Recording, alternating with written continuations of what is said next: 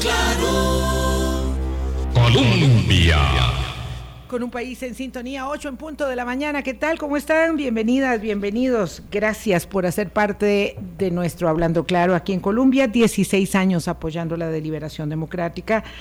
Hoy, cierre de semana, nos eh, adentramos en un tema que por eh, significativo, por pertinente, por desafiante para la humanidad, es recurrente en nuestros espacios y lo hacemos con una de las personas que tiene eh, conocimiento, expertise y además eh, condición de liderazgo global para llevar adelante los empeños del planeta por mejorar por mejorar las condiciones de esta casa común. Hablamos con don Carlos Manuel Rodríguez Boris. ¿Qué tal? ¿Cómo estás? Buenos días, Vilma, y buenos días a todos los amigos y amigas de Hablando Claro. Y un saludo muy especial a don Carlos Manuel. Un tema absolutamente fundamental que tiene que ver con la existencia de todos nosotros. Yo empecé a interesarme eh, hace mucho tiempo en estos temas y a tratar de entenderlos y no termina uno nunca de entender y de evidenciar las señas que nos da el planeta don Carlos Manuel. Muy buenos días, don Carlos Manuel Rodríguez, es el director ejecutivo del Fondo Mundial para el Medio Ambiente y cuando viene por Costa Rica, porque usualmente está afincado en Washington, pero recorre las latitudes eh, del orbe prácticamente entero.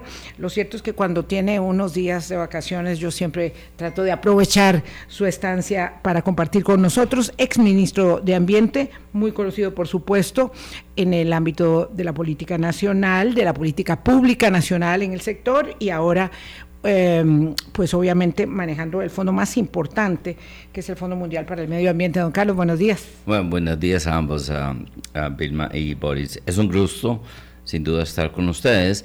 Y creo que es, hoy nos encontramos al final de un periodo del ciclo natural del, planeta, que es el, final del verano y el otoño, donde se hace una serie de reportes a nivel mundial de lo que ha sido pues la condición del medio ambiente en ese último año. Y lo que vemos en este año en los reportes y lo que sentimos en este año en los reportes confirman eh, fehacientemente lo que los científicos nos dijeron hace 20 años que iba a pasar si no se tomaban medidas correctivas sobre el patrón de consumo y producción, particularmente aquel consumo y producción de bienes y servicios um, que dependen de combustibles fósiles o aquellos que promueven el cambio de uso del suelo, entiéndase, deforestación de bosques tropicales, principalmente a monocultivos. Y eso en el contexto de que, pues, eh, tenemos que aceptar que hoy el planeta ya es muy pequeño eh, para 7.3 eh, billones de personas con este modelo de consumo y producción. O sea, el planeta es como una finquita, digamos una finquita de 10 hectáreas. Y una finquita de 10 hectáreas tiene una capacidad limitada de generar pues rendimientos a ese dueño de la propiedad. Como, una casa. y exactamente, y ya vemos el planeta se nos queda pequeño. Les voy a dar algunos números para que vean qué pequeño es nuestro planeta con 7.3 billones de personas. Hoy, el 99.9 de los ciudadanos de este planeta están respirando aire contaminado. 99.9. El esquimal en el norte de Alaska, como el vaquero en la Pampa, Argentina, como aquel este, eh, jefe de un grupo tribal eh, en, las planicies de Mongolia, aquel que está en la ciudad de Nueva York. O Como el que está en San José 99.9 de los ciudadanos de este planeta hoy respiran aire que está contaminado. Que está por encima o por debajo de la norma ambiental, ese es otro tema. Darles otro, otro elemento.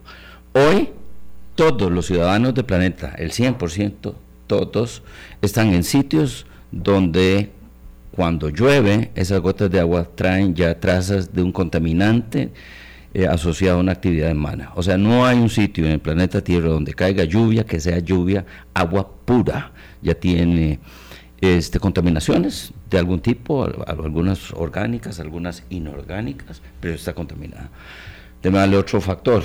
En los últimos 40 años hemos perdido el 60% de la biomasa silvestre. La biomasa silvestre es el, número total por masa, peso, de animales silvestres del planeta, los elefantes, los tigres, los jaguares, las dantas. Hemos perdido el 60%. Hoy, eso quiere decir, antes teníamos 100 mil elefantes en el planeta, hoy hay este, 40 mil. 40 mil. Teníamos 100 jaguares, hoy tenemos 40. Este, eh, eh, hemos perdido, por lo tanto, el 60% de la, de la biomasa silvestre, pero aún todavía más, más alarmante es este número que le voy a dar. Si usted coge todos los vertebrados del planeta y los pone y los suma, este, los animales silvestres es el 4%. La gran mayoría de los vertebrados, bueno, hablemos de mamíferos, de, de mamíferos, es el ser humano, las vacas, los caballos, los cerdos. Las mm. vacas, caballos y cerdos, hay más que seres humanos en el planeta y más que animales silvestres. Si usted suma este, todos los seres humanos y todos los mamíferos domésticos, estos animales que son criados para ser consumidos por seres humanos, eh, y de ahí los temas de la dieta. De ahí, de ahí es donde uno empieza a desgranar el impacto del, de la dieta. De Lo que consecuencias. Con Carlos Manuel. Eh, Carlos Francisco, Carlos Francisco Echeverría. Carlos Francisco eh, Echeverría ha venido publicando de temas muy interesantes sobre este tema. Entonces, nada más para concluir, este era mi tercer ejemplo. hoy el planeta solo tiene el 4% de los animales silvestres en términos de biomasa. Eso sin duda, el que el agua está contaminada, el que el aire está contaminado y que solo el 4% de los mamíferos que existen en este planeta son silvestres, demuestran que el planeta es pequeño. Aún anterior, muchas de las decisiones eh, que se siguen tomando, se siguen tomando desde una burbuja, o sea, esta es mi realidad nacional, esta es mi economía y este es mi contexto. Y por eso es que países como Costa Rica, que están en ese debate del petróleo, hidrocarburos, el gas, y que eso va a pagar todas las cuentas y, todo y todas las deudas, y que vamos a salir de la mm. pobreza, y, que veamos el caso de Noruega, nos comparan con Noruega, a mí me parece que somos más parecidos a los venezolanos y a los mexicanos que a los noruegos en términos de cómo manejar la riqueza. Eh, creo yo que pues un gran, gran reto que tenemos es que eh, esta información científica y estos elementos no están calando en, las políticas públicas de los países. veamos el caso de Costa Rica. Costa Rica es un, un país avanzado en temas ambientales ah, y tiene logros sustanciales, logros que no tienen otros países ricos e industrializados, como por ejemplo producir electricidad con casi cero emisiones. Aún lo anterior, este, hay, hay una falta de claridad este, en cuanto a que estas acciones ambientales nos generan un buen manejo del capital natural, o sea, ningún país puede prosperar, crecer, desarrollarse sin su capital natural y generando oportunidades para que la transición de este sistema de consumo y producción e irracional que contamina el aire, que contamina con plástico, que consume agua y energía irracionalmente, este, tenga que cambiar hacia un sistema circular, le llamamos los principios de la economía circular, donde otros elementos importantes como la inteligencia artificial, este, la automatización, la descentralización, son elementos claves, pero vemos como un plan, como el de descarbonización, pierde tracción cuando los gobiernos cambian. Y eso es porque pues, la realidad nacional de muy corto plazo incide para que pues, esos costos-beneficios tienen que hacerse. ¿Qué tiene que hacer un país como Costa Rica? Pues apostar a esa transición, como se ha apostado muy fuertemente a transiciones importantes. Una muy importante que tuvo Costa Rica el siglo pasado, en los años 40, fue esa transición de ese sistema que se tenía anteriormente a uno que es más sólido socialmente, donde busca la equidad y la distribución de riqueza y la generación de oportunidades a través de la educación. Ahora debemos tener esa conversación. Pero desgraciadamente temas fiscales, temas de crecimiento, temas de rezagos, como por ejemplo el rezago que hemos tenido en educación después de la pandemia, nublan a gobiernos a entender de que hay que estar pensando e invirtiendo al medio plano, al, mediano plano, y eso es pues, un tema importante. Y definitivamente en todo esto contribuye todos aquellos que, eh, que, que tienen soluciones mágicas a los problemas. Sacando todo el petróleo y todo el gas, resolvemos todos los problemas. Ah, Nos metemos en un problema del que nunca salimos. Quiero proponerle don Carlos Boris, que podamos, porque claro, con esta presentación de inicio ya don Carlos puso sobre la mesa una gran cantidad de temas y todos relevantes, entonces quiero proponerle, si le parece que eh, ahondemos un poco más en estas condiciones del planeta y luego nos dediquemos en el último segmento a ver esas condiciones nuestras, porque en efecto hay quienes aparecen con espejos diciendo aquí está la solución, aquí está la solución y venir ahora en este momento del siglo y con estas evidencias tan contundentes respecto de lo que está sucediendo en, el planeta, eh, a plantear la extracción de gas natural y petróleo, pues evidentemente parece ser un despropósito que nos desvía de nuestros eh, grandes, grandes eh, desafíos. Dice la organización Clima Central, que dio a conocer datos ayer justamente, que el 98% de la población sufrió este año eh, calor excesivo. Es más, la mitad de la población del mundo tuvo 30 días, un mes entero de temperaturas extremas eh, este verano que está cerrando. Eh, ¿Es la contaminación lo que está alimentando el calor o son todas las condiciones de eso que usted califica como una triple eh, crisis que estamos viviendo y que es bueno que además la pueda detallar, don Carlos sí, Sí, claro, con mucho gusto. Naciones Unidas ha reconocido al más alto nivel, el secretario general de Naciones Unidas ha reconocido que estamos en una triple crisis planetaria. Por un lado, una crisis climática, donde el cambio climático está, este, está afectándonos. Tenemos una mm. crisis de pérdida de biodiversidad, como les comenté, nunca antes hemos tenido un ritmo, estamos en la, los científicos nos llaman la sexta extinción masiva en la historia del planeta Tierra, o sea, en los últimos 3.5 eh, billones de años, y un problema todavía más serio que la pérdida de biodiversidad y, y, y el tema del cambio climático es la contaminación. El problema es la contaminación del aire, de las aguas, este, contaminación con plásticos, pero muy importante, eh, contaminación con sustancias peligrosas y tóxicas, desde mercurio a PCBs y, todo en, medio. Entonces, tenemos una, ese es lo que llamamos la crisis, la triple crisis planetaria. Eh, lo, bueno dentro de estas malas noticias es que los problemas de, de estos tres temas se resuelven de una manera integral y tiene que ver con, el consumo y producción de, los países. Este fue el verano más caliente eh, que ha habido en la historia desde que se tienen récords de medición, um, podemos decir unos 200 años, pero los científicos también tienen acumulado evidencia por siglos de siglos de siglos a través del muestreo que han hecho de capas profundas de hielo, trayendo muestras profundas de hielo, puedes eh, establecer con muchísima precisión cuál era el clima hace 100.000, 150.000 años, un millón de años, etcétera. Y eh, esa evidencia indica que este ha sido el verano más caliente para el planeta en los últimos 110.000 años definitivamente lo que los científicos dijeron hace 20 años que iba a pasar está pasando. Está pasando. Y déjenme decirles algo, por mi trabajo, yo, yo trabajo en el, en el GEF, este Fondo Ambiental, trabajamos en 147 países, somos el fondo ambiental más grande del mundo, damos donaciones. Eh, este, a estos 147 países del mundo para que ellos puedan implementar sus compromisos ambientales internacionales. Eso es lo que hacemos. Yo tengo que ir mucho a los países. En julio estuve en Marruecos y fui a ver proyectos al campo proyectos de GEF en eh, adaptación al sector agrícola al cambio climático. Ahí estuvimos con campesinos y estuvimos caminando y bajando colinas, eh, pero a 42.5 grados. A 42.5 grados. En mi, vida, en mi vida había estado eh, afuera en una temperatura de ese tipo. Yo me imagino que lo más que yo he estado es 35 grados, pero 42.5 grados es invivible.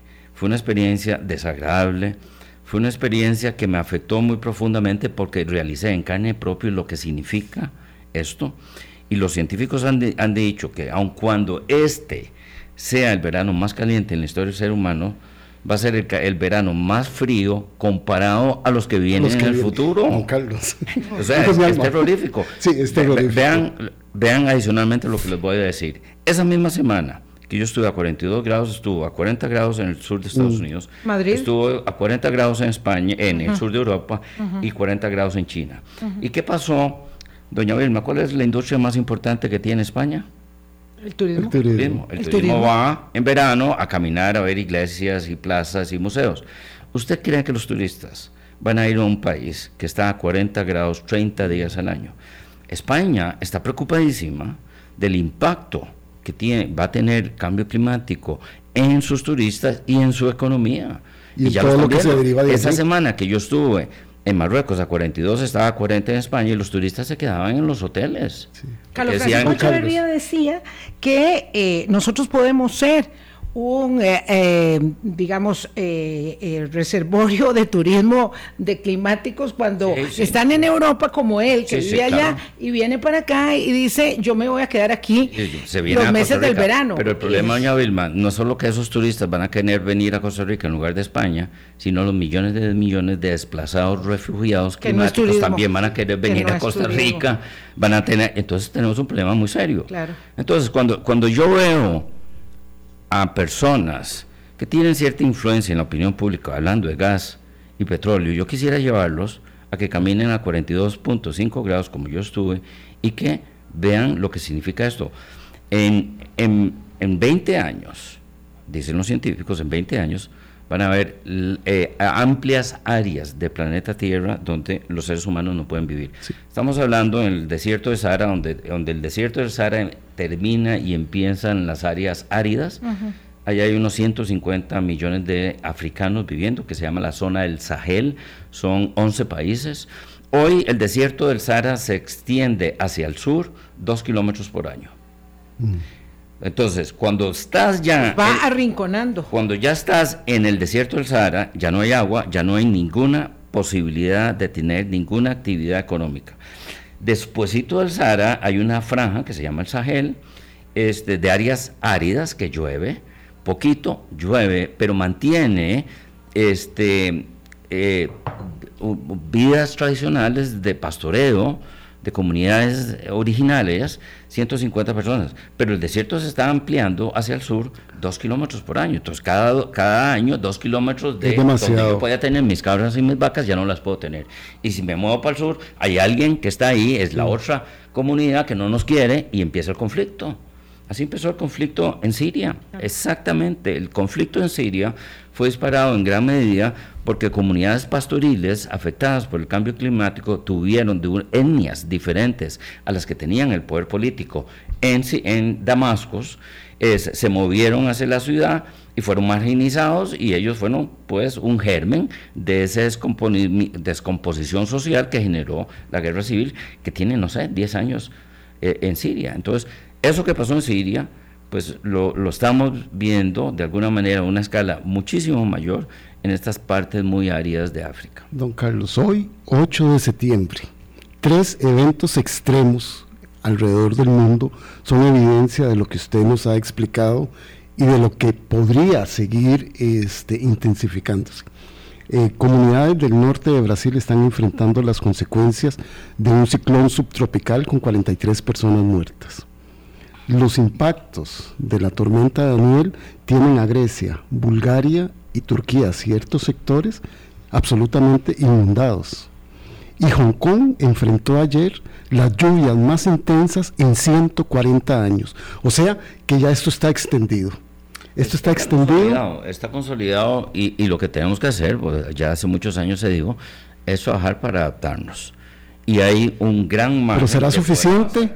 Sí, sí. o sea, si estamos entre el rango de que las temperaturas no pasen de encima de los 2 grados promedio a final de este siglo con relación a la línea base, que es el inicio de la revolución industrial en los 1850, creo que vamos a estar en una zona donde podemos, como decimos los chicos, jugárnosla. Pero vean, vean qué interesante esto que les voy a decir, porque quiero cambiar un poquito la, al reto político.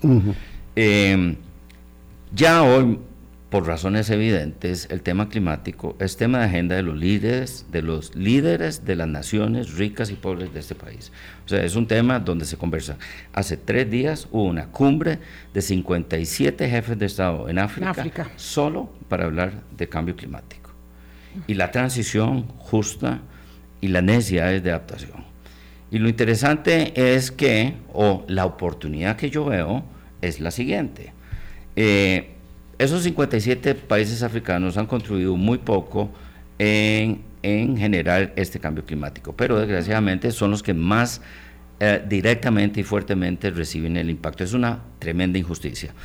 Eh, el 80% de todas las emisiones del planeta son generados por 20 países. Esos países ya tienen un foro político, no nació con el tema climático, nació por un tema de, desarrollo, que es el G7, el, G, el G20. El G20 tenés a los países industrializados, Italia, Alemania, Japón, Canadá, Estados Unidos, etcétera, etcétera, y las grandes economías emergentes, México, Brasil, India y China.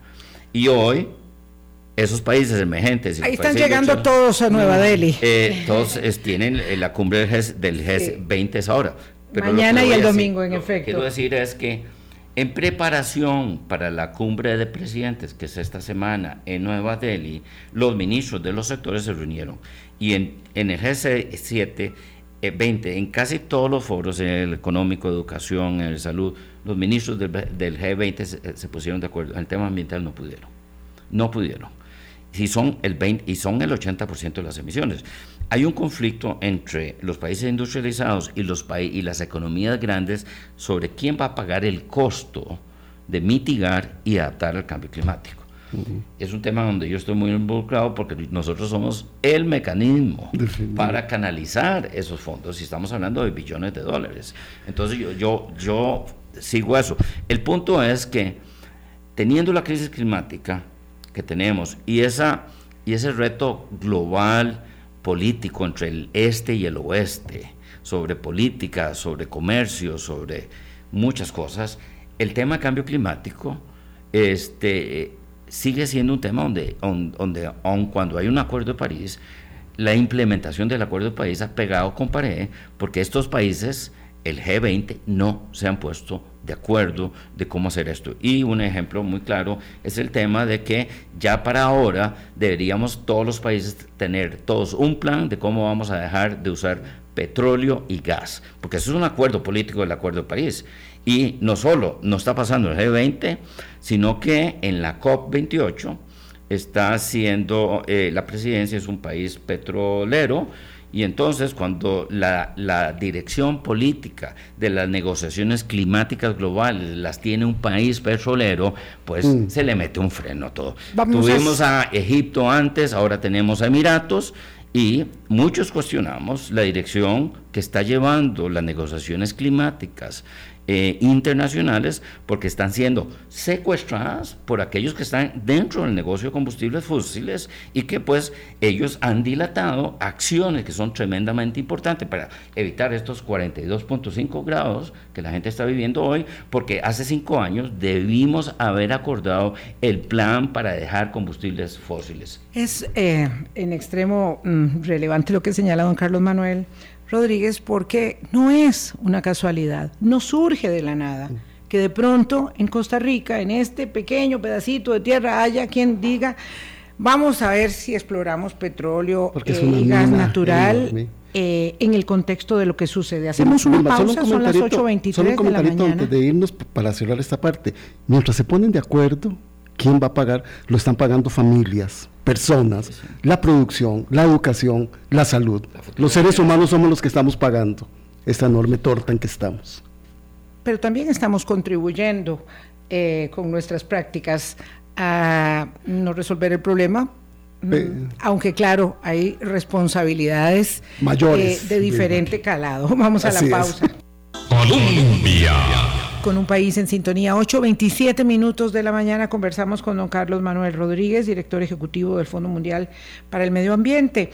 antes de la pausa, planteaba usted el panorama tan desafiante de, eh, la, de la política y la diplomacia en torno a la atención de los problemas. Y si el 80% de la contaminación es responsabilidad de los países del G20 que están reunidos eh, para la cumbre en Nueva Delhi mañana y el domingo, pero de la que ya se sabe no va a haber un cambio significativo en términos de este desafío. Y si el, la COP28 se va a hacer en Dubái eh, en los primeros 12 días de diciembre y vamos a hacerle genuflexiones a los petroleros, a los mm. petrodólares, este, esto de qué va, ¿verdad? Porque es imposible convencer a cualquier persona que tiene responsabilidades para con la casa común eh, si los que contaminan eh, siguen evadiendo la responsabilidad de pagar el costo y la reparación. Va de que no va. sí, eh, y, y, esto nos tiene varias cosas importantes aquí. Uno es que el tema cambio climático ya dejó de ser un tema de los científicos, incluso los mm. ministros de Ambiente, que eso es algo muy importante y, y es un tema de la diplomacia internacional, es un tema que está en el centro del multilateralismo y de la cooperación entre las naciones. Y que pues eso es importante. Y bueno, aún lo anterior, esto es simplemente una capa más de una serie de otros problemas complejos dentro de los mismos eh, países. Tener a Estados Unidos y, China en, en, un grupo para tomar decisiones es muy complejo. Ellos, no se ponen de acuerdo ni a manera bilateral, menos se van a poner de acuerdo eso.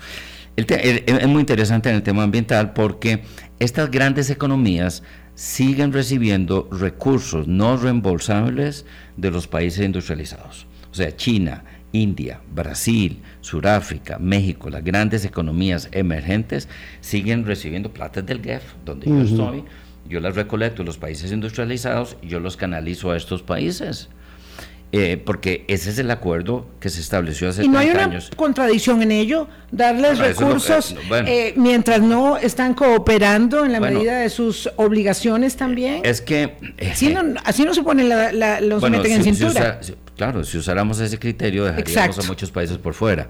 Entonces, usamos los criterios de la convención. La convención son 200 países. La convención dice cuáles son los países elegibles para recibir donaciones del GEF y de acuerdo a a los parámetros de la convención, los países en vías de desarrollo, desde China para abajo, todos son países elegibles para recibir fondos del GEF. Yo a China le doy, le damos 100 millones de dólares todos los años para sus planes ambientales, biodiversidad climática, etc. Pero el tema es... Se sigan quemando carbón. Sí, lo que quemen. Pero, pero, vamos a ver, eh, eh, todo esto es relativo. absolutamente, don Carlos, nada más es que lo que está recibiendo no es el país, es que la gente podría creer que es el gobierno, no, son las comunidades, los proyectos y los programas que están tratando de hacer algo para proteger a la gente. Y no solo China, tiene problemas de que pues el tema de carbón, China va descarbonizándose más rápido que Estados Unidos. Eh, mi, acercamiento no era cínico, era simplemente a modo de que don Carlos Manuel lo pueda explicar. Esas, son las Claro, sino también todos tenemos eh, el, rabito sucio. El tema sensible hoy es el siguiente. Los países industrializados que deberían estar poniendo 10, 20 veces más recursos financieros que los que ponen hoy, porque no cumplen con el compromiso del punto 7 del, del PIB per cápita para cooperación internacional, este, están diciendo que para qué le van, para qué le siguen dando plata, asistencia financiera, no hable a China si China tiene un PIB per cápita muy grande. A mí como director de ese fondo, Estados Unidos y otros países industrializados me ponen mucha presión para yo graduar a China de ahí. Yo les digo que el GEF no es un fondo de desarrollo humano, es un fondo ambiental y que los parámetros y los criterios que tenemos que hacer para graduar un país es criterios son Otros, son otros. Y ningún país se puede graduar en base a su comportamiento ambiental. No porque son eh, eh, no porque son irónicos eh, o porque no son justos o porque no hacen las cosas bien, sino porque todos tienen problemas estructurales muy serios. Eh, y todos entienden este tema. Y los donantes dicen que para qué darle plata a China si ya China es un país grande y una economía grande, cuando las islas están eh, desapareciendo bajo el mar por el aumento de, los niveles del mar y los países secos están con sequías terribles y los países pobres están pasándola muy mal. Entonces, la tendencia es que los países industrializados movilicen más recursos, asistencia al desarrollo a los países más pobres y a las islas y dejar a, los México, Brasil, Sudáfrica, Indias y Chinas por fuera. Estos otros pelean porque mm. el, GEF nosotros somos el último mecanismo que todavía les da recursos financieros casi que pues regalados y que políticamente es una posición que ellos van a defender a muerte y que pues este es un ejemplo de esas de esos conflictos en la diplomacia climática que hoy se, está viendo. Mm. Y esto está a nivel del, del, primer ministro de China y el presidente de Estados Unidos, estos temas. Así de relevantes están hoy. Diplomacia climática que es muy complicada, don Carlos, me imagino, cuando 4 mil millones de personas en el mundo están teniendo problemas de abastecimiento de agua, incluso en países que generan las grandes emisiones. Bueno, ¿Cómo hacer esos equilibrios? Ve el caso de Costa Rica, o sea, estamos pasando un periodo seco. Este, este periodo seco hace, nos hace ver claramente las vulnerabilidades que tenemos a cosas que decíamos que ya habíamos consolidado. Por ejemplo, la matriz eléctrica de Costa Rica, 100% renovable. Vino una sequía y ahí tenemos que, quemar combustible, las tarifas aumentan, el costo aumenta y, los daños ambientales crecen. aumentan. Esto es un buen ejemplo. O por ejemplo, hablemos de adaptación. Eh, yo, yo, yo, tuve la oportunidad de toparme en un avión al señor presidente eh, días antes de que él fuera el 25 de julio a, a, Guanacaste, a la celebración de la anexión, donde pues este proyecto de irrigación para Guanacaste, Pacume, pues se iba a, a inaugurar. Y yo le dije, presidente, magnífico, e, e, es, es tan importante ese proyecto. Nada más una recomendación hable de este proyecto como una inversión en adaptación al cambio climático, porque lo es. es la inversión más grande en la historia de Costa Rica que vamos a hacer en adaptación al cambio climático y nadie lo está viendo de esa manera. Estamos preparando a toda la provincia de Guanacaste, eh, este, las comunidades, las actividades económicas, agrícolas y turismo las estamos preparando a esos escenarios. Y hay que celebrar que se haya retomado, porque tuvo un frenazo. Van a tener agua por 25 años. Don Carlos Manuel, tuvo un frenazo muy importante ese eh, proyecto. Ha, tenido muchos problemas eh, y, hasta eh, con áreas protegidas, con propiedades privadas, a la cuarta, mm. el financiamiento. Pero este proyecto hay que verlo de esa manera. Estos son el tipo de proyectos. O sea, el, eh, esta inversión que tenemos que hacer de, agua potable para el, la gran área metropolitana viniendo de Tapantí es exactamente lo mismo. Entonces, al darle a usted una connotación de adaptación al cambio climático, a esa inversión de ingeniería, usted invierte en otros elementos naturales, no de ingeniería, no de varilla y cemento, que le van a dar más sostenibilidad a esa visión. Entonces, es un cambio en el chip, no es una obra de ingeniería, es una inversión en cambio climático. Pero don, es importante, la área metropolitana también es muy importante. quería nada más devolverme un momento para no dejar en el tintero el tema de los petro eh, árabes, de los, de los eh, eh, extractivistas. La COP28 se va a realizar ahí. Eso no es un contrasentido y no marca un poco la determinación de los países más poderosos de mantenerse agarrados de las ganancias inmediatas y las pérdidas también eh, socializadas, inmediatas, presentes y futuros para la humanidad. Porque esto eh, es muy difícil, como usted decía, de comprender, eh, como decía Boris, pero señala que avanzar para sostener la temperatura del ambiente en una condición mínima que nos permita revertir los efectos que ya tenemos, pareciera, este, pareciera que no es realista. Sí, eh, tenemos un gran reto, Boris y Vilma, de coherencia político, política a muchos niveles. Por ejemplo, los donantes que apoyan financieramente estas inversiones de mitigación y adaptación al cambio climático tienen que resolver sus problemas. O sea, nos ponen a Noruega como el gran ejemplo, pero Noruega es uno de los grandes contaminantes del planeta. Noruega vive de petróleo, minería y madera. Este, actividades extractivistas con grandes impactos ambientales, no solo Noruega, vaya Canadá, ¿de qué vive la, economía canadiense? De, petróleo, de minería y, de, tala. Y tala de la más irracional porque es tala raza de la más irracional que hay en el planeta. O sea, no solamente esos países que tienen un interés económico específico como los árabes o las economías emergentes que quieren su espacio de desarrollo, aun cuando ese genere un, impacto ambiental, porque todos los países industrializados ya lo hicieron y ellos tienen el derecho a hacerlo de esa misma manera. Tenemos un problema de coherencia muy grande. En, en el tema de las negociaciones climáticas hay reglas del juego, las reglas son Naciones Unidas. Y, y hay principios de esas reglas. Y los principios es que a mayor participación de países, mejor. Entonces, eso genera que pues hayan reglas que, en donde los intereses varios que hay eh, en las naciones se manifiesten de una u otra manera. Es totalmente fair game, fair play, el que la presidencia la tenga un país petrolero y los países petroleros vamos a ver, siendo un poco... Atenta contra el fair play. siendo benevolente. Sí, sí, lo relativiza. Benevolente yo, una presidencia de un país petrolero, pues me indica que ese país lo que va a buscar es tratar de que ese desacelerar el uso de combustibles fósiles sea, sea congruente con sus planes nacionales de transición hacia otras fuentes de energía.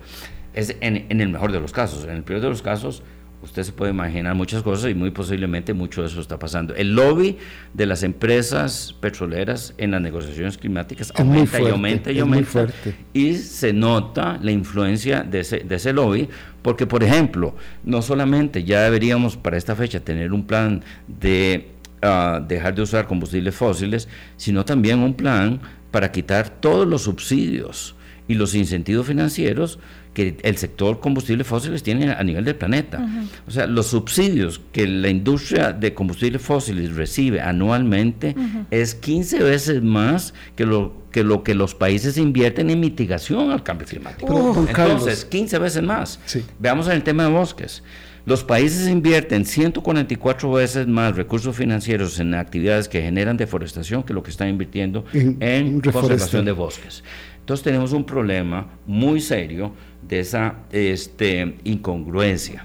Esa incongruencia se da, no es solo falta de coherencia, es un cinismo absoluto y una depredación total. Pensemos esta realidad. En muchos países tienen los ministerios de ambiente, pero en otro lado los ministerios de energía y minería, sacando petróleo, gas y minerales, la economía depende en eso.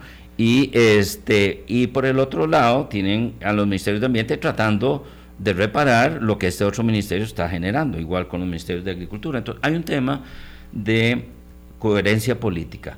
Al final, lo que nos va a salvar de todo esto no va a ser una solución tecnológica, no va a ser que alguien encontró la plata que no teníamos. Al final, la solución a los problemas climáticos, biodiversidad, se resuelve cuando el 100% de la inversión pública y privada está 100% alineada con el Acuerdo de París y las convenciones multilaterales ambientales. Qué duro pone usted la solución. Qué dura pone la, solución, Porque usted no es un tema de movilizar, movilizar plata del norte hacia el sur. Es dejar de estar invirtiendo en actividades que, nos, que contribuyen al cambio climático y destruyen naturaleza. Y eso está generando los calores que vimos.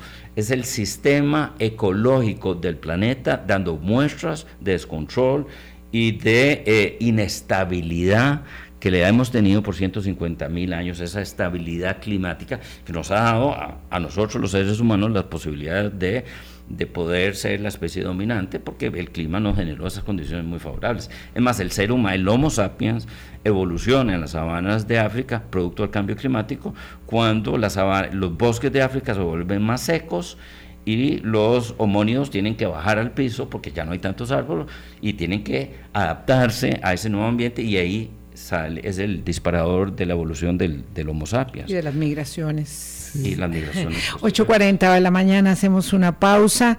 Don Carlos Manuel Rodríguez nos acompaña. Ya volvemos. Hablando claro. 8.44 de la mañana conversamos con don Carlos Manuel Rodríguez, director ejecutivo del Fondo Mundial para el Medio Ambiente. Yo todavía y lo voy a decir con las palabras que se lo acabo de señalar a don Carlos, todavía no sé cómo es tan optimista respecto de esta situación, pero claro, él tiene la respuesta.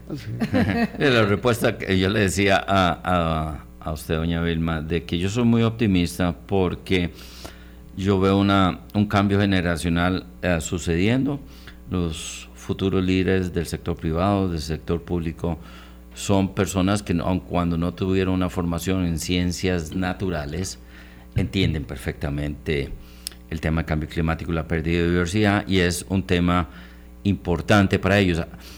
Aún, aún lo anterior, hay, cosas que me, me, parecen como que irónicas.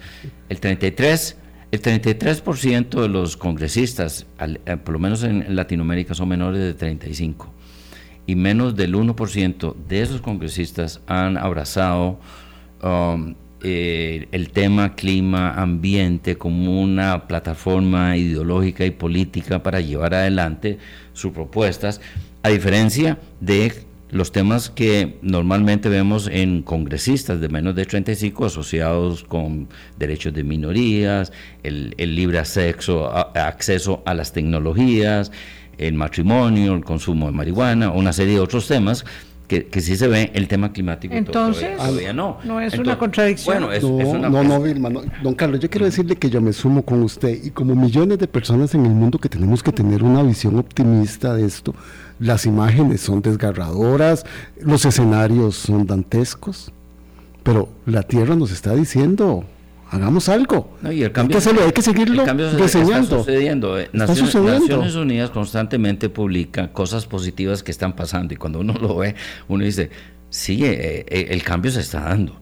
El, el, que los líderes del G20, o sea, las economías más grandes y los ejércitos más grandes se reúnan a hablar de este tema, es algo que era impensable hace 10 años. Y, se, y, y, y, y, lo interesante es que en las conversaciones del G20, pues esto pasaba entre Estados Unidos y China. Es, eh, los líderes de Estados Unidos y China han acordado algo que es muy interesante. Podemos tener todos los conflictos del mundo y estar a punto de darnos de balazos, pero tenemos que tener una agenda ambiental e implementarla. Y eso, eso ha funcionado de alguna otra manera Ah, pero ese es el, tipo de acuerdos que tienen que existir, si, si, no la situación sería muy, muy complicada. Y desde lo más práctico, ¿cómo seguir acumulando riqueza a partir de la depredación del planeta si no vamos a tener dónde esta gente lo va a poder disfrutar? Pero, bueno, pero tenemos generaciones, Boris, generaciones de generaciones de formar economistas, donde este el entrenamiento de esos, de esos economistas es a generar esquemas de crecimiento ilimitado, sin importar patrones de, de, de, sostenibilidad. Don Carlos Manuel, ¿cuál es la responsabilidad en estos eh, ocho minutos que nos quedan de un país como Costa Rica? Usted eh, planteaba el tema de la descarbonización, que fue una bandera que se llevó adelante con éxito, eh, pero que ha perdido mucho fuelle. Es decir, yo más bien diría que ya está engavetada esa, esa iniciativa costarricense.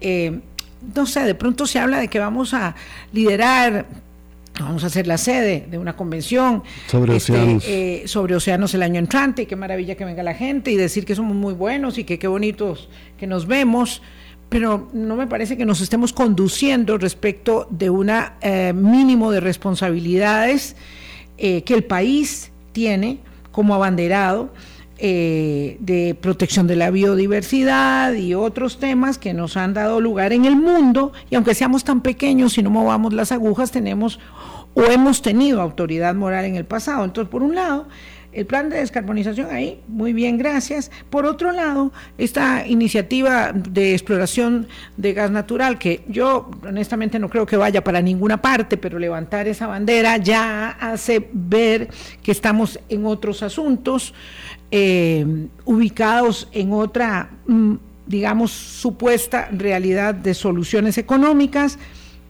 ¿Cuál es nuestra responsabilidad? Este, aun cuando el plan, doña Vilma, aun cuando el plan de descarbonización como una propuesta de largo plazo se presentó en febrero del 2019, Costa Rica a lo largo de muchos años, muchos gobiernos y muchos partidos políticos, muchos presidentes y muchos ministros han venido descarbonizando la, eh, la economía. Que obedece a un plan de descarbonización, no. Obedece a otros fines que son muy consecuentes con lo que ahora hoy consideraríamos un plan de descarbonización. Claro, y que llevaron a eso. Sí, e, exactamente, nos llevaron a eso. Las dos fuentes principales de emisión de carbono a la atmósfera que contribuyen al cambio climático es cómo se produce la electricidad y, y cómo se producen nuestros alimentos, básicamente. Entonces, las emisiones por deforestación, cómo se producen nuestros alimentos, y las emisiones por la producción de electricidad son las dos fuentes más importantes de emisiones de carbono del mundo. Posiblemente andarán eh, alrededor de un 60%. Después de estas fuentes viene el transporte, carros, aviones y barcos, después viene el sector agrícola, el, sector de construcción e infraestructura y finalmente el sector de desechos sólidos. Costa Rica ya ha hecho una tarea muy importante en, eh, en bajar a emisiones. En el sector forestal somos emisiones netas, aun cuando hay eh, cambio de uso de suelo y otras cosas, en, términos netos, todos los años es, es, más positivo. Y en el sector de electricidad, pues hemos mantenido muchos años con por encima del 99, 98%. Entonces, eso es encomiable. Ahora, lo que se busca es que tengamos un plan a largo plazo que ayude a avanzar en los otros sectores. Entonces, sí tenemos eh, eso. Y creo yo que la, actual administración viene, viene, haciendo las cosas muy bien en, ese sentido. ¿En cuál sentido? En el sentido de que coge el, el, FONAFIFO y empieza a pensar, la actual administración empieza a pensar cómo expandir FONAFIFO, cómo consolidar financieramente. FONAFIFO es el mecanismo, es el fondo forestal que establece los incentivos para que la gente conserve, preserve y plante árboles. Y ha sido un gran éxito el país y ha sido ejemplo mundial y se replica. Tal vez estoy desubicada de noticias, pero es que hasta donde yo sabía los recursos de Fonafifo se habían disminuido se habían disminuido y no se han restablecido. No, se disminuyeron no porque hubo un recorte de presupuesto, sino se disminuyeron por una mezcla de bajar el consumo de combustible durante la pandemia y, la, norma presupuestaria. Sí. Para mí no hay una lógica de ponerle, la, aplicarle la norma presupuestaria, la regla fiscal, la, regla fiscal perdón, a FONAFIFO, porque los recursos no vienen de Hacienda, vienen de los consumidores de combustible que tienen que pagar por el costo de fijar las emisiones que ellos generan al consumir combustibles fósiles. Entonces, ahí no debe aplicarse. Esas son las cosas. Y, y, el gobierno este, tiene, la, tiene dos proyectos muy grandes por carbono forestal, pagos del Banco Mundial y el Fondo Verde, que están haciendo están evolucionando hacia una segunda generación de pagos de servicios ambientales donde el tema de comunidades indígenas es importante, el tema de mujeres es importante. O sea que eh, eventualmente restablecerá esos recursos. Los recursos se perdieron y no volverán. Pero, pero se ha, se, ha, vuelto a una cierta estabilidad donde podemos pensar que vamos a tener de nuevo entre 200 y 300 mil ¿Puede asumir esto como una tarea, don Carlos Manuel? pago de servicios ambientales. a, mí me parece muy interesante. ¿En qué estatus nos encontramos? Lo otro que me parece muy interesante que el gobierno está haciendo es ligar el sector agrícola con emisiones de carbono y tratar de bajar emisiones de carbono en el sector agrícola para poder competir en los mercados internacionales con productos bajos en emisiones de carbono. Y a mí me parece que es, es una fabulosa idea, no es nueva, pero estamos usando recursos, por ejemplo, los recursos que el GEF le da al gobierno de Costa Rica para hacer proyectos de este tipo, y me parece muy interesante. ¿Cómo se canaliza esto? Eh, ¿Quién lo está llevando adelante? Entonces, este es un proyecto que el, el MINAE, conjuntamente con el MAC, le han propuesto, nos han propuesto a nosotros al GEF. El GEF, eh, como dije, trabajamos en 147 países eh, y cada cuatro años hacemos una distribución de recursos y hacemos un plan. Ese plan se hace con el país. El país, en este caso Costa Rica, hizo una propuesta entre MINAE y MAC para poder este, promocionar, para poder hacer una mejor gestión del paisaje productivo, entiéndase, fincas, en cuanto a emisiones de carbono. Eh, eh, está aprobado y ya se el, el concepto, no, el concepto fue aprobado, ahora tienen que trabajarse en la propuesta y el proyecto empezará en menos de un año empezará a ejecutarse y me parece que es fabuloso porque pues genera una agenda agroambiental en el tema de emisiones que me parece muy importante. Entonces, aun cuando posiblemente el gobierno no está diciendo estamos implementando el plan de descarbonización que fue aprobado por el gobierno Alvarado, en la, las instituciones lo, van porque están usando los recursos de la cooperación internacional para implementar en un sector que el plan de descarbonización dijo que era tremendamente importante, que es el sector agrícola. a un año plazo, digamos, podríamos tener este, yo, yo, diría que este gobierno va a dejar un proyecto muy bueno que ojalá sea institucionalizado, particularmente en el MAC para que, tenga El MAC, el MAC ha sido muy sensible al tema de adaptación al cambio climático. El MAC viene diciendo hace muchos años, tenemos un problema de sequías, tenemos un problema de inundaciones, necesitamos a invertir en adaptación climática a nivel de las fincas. Y hay un concepto que se llama em, adaptación por medio de ecosistemas.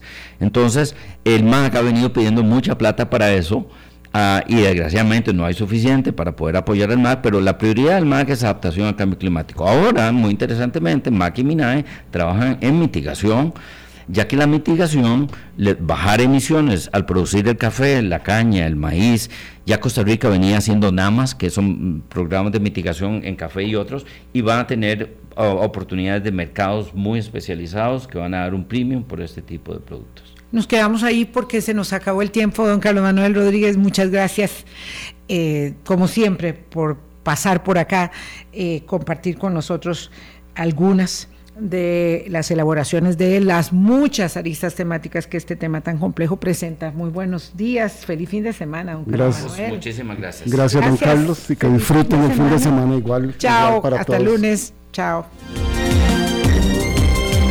Hablando claro.